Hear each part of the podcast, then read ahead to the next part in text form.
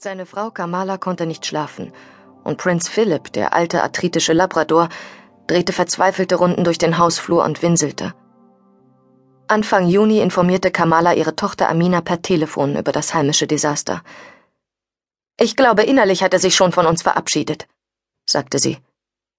Ach komm, du übertreibst. Was sagt er denn? Ach, dummes Zeug. Spielt doch keine Rolle, aber er bringt mich noch um den Verstand. Ach Ma, das sagst du doch immer. Tu ich nicht. Tust du doch. Aber dieses Mal ist es anders. Die Geräusche der Nacht fanden ihren Weg durch die Telefonleitung. Amina konnte New Mexico förmlich hören. Den Wind in den Pappeln, Grillengezirp, das aus der Hochebene der Mesa herüberdrang, das Klicken der Gartentür. Bist du im Garten? fragte sie ihre Mutter. Hm. Und du stehst im Regen? Nein, in der Küche. Wie ist das Wetter bei euch? fragte Kamala. Es nieselt. Kein Mensch versteht, was dich da hält. Amina seufzte. Kamalas Abneigung gegen Seattle hatte ihre Besuche auf ein Minimum reduziert. Hier friere ich immer zu, sagte Kamala, wenn sie doch einmal kam. Dann plötzlich klang ihre Mutter ganz lebendig. Gestern waren die Ramakrishnas und Kurians zum Essen hier. Ich habe ein neues Minzchutney ausprobiert und es war so lecker, dass Bala nach dem Rezept gefragt hat. Kochen betrachtete Amina inzwischen als einen Trick der Evolution, eine Überlebensstrategie, mit der ihre Mutter sich ihren Freundeskreis erhielt. Wie ein schillerndes Federkleid, das einen ganz gewöhnlichen Vogel aufwertete. Aus den simpelsten Zutaten konnte Kamala Mahlzeiten zaubern, die ihr mehr Zuneigung einbrachten, als sich mit ihrer Persönlichkeit erklären ließ. Und was halten Sie von der Sache mit Dad? Das habe ich Ihnen doch nicht erzählt. Ach, du hältst es geheim? Vor der Familie? Geheimnisse zwischen den Ramakrishnas, Kurians und Ipens gab es höchstens alle fünf Jahre, und in der Regel kam binnen kürzestem doch alles heraus.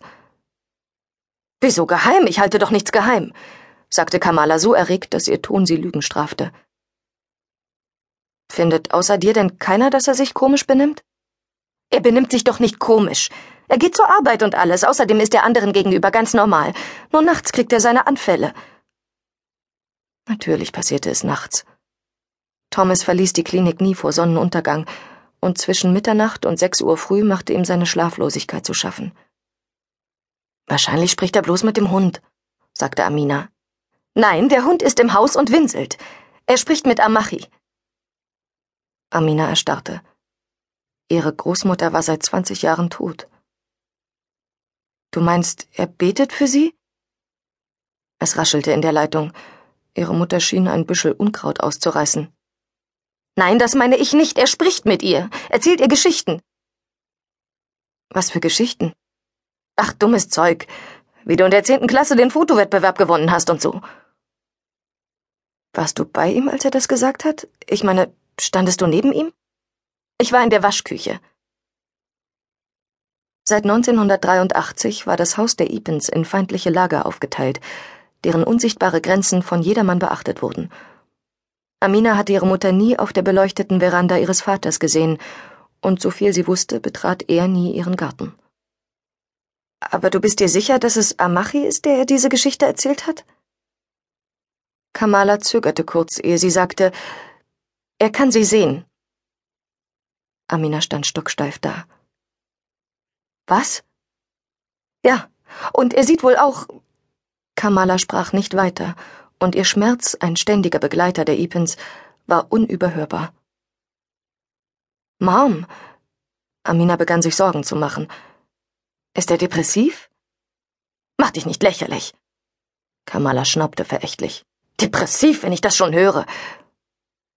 Ist er denn zu Hause? Kann ich ihn sprechen? Er ist noch in der Klinik, ein Notfall. Kann er in diesem Zustand denn überhaupt arbeiten? Seit Amina als Zweitklässlerin ihren Vater einmal im OP besucht hatte, konnte sie seinen konzentrierten Blick über der Gesichtsmaske nicht vergessen. Genauso wenig wie den scharf bitteren Geruch und dass sie umgefallen war, als ihr Vater das Skalpell am Hinterkopf seines Patienten ansetzte. Herrgott, es geht ihm gut, Amina. Ma, du hast gesagt, dass er halluziniert. Ich habe nicht gesagt, dass er halluziniert, ich habe nur gesagt, dass er mit seiner Mutter gesprochen hat. Die tot ist, sagte Amina. Natürlich ist sie tot. Und das sind keine Halluzinationen?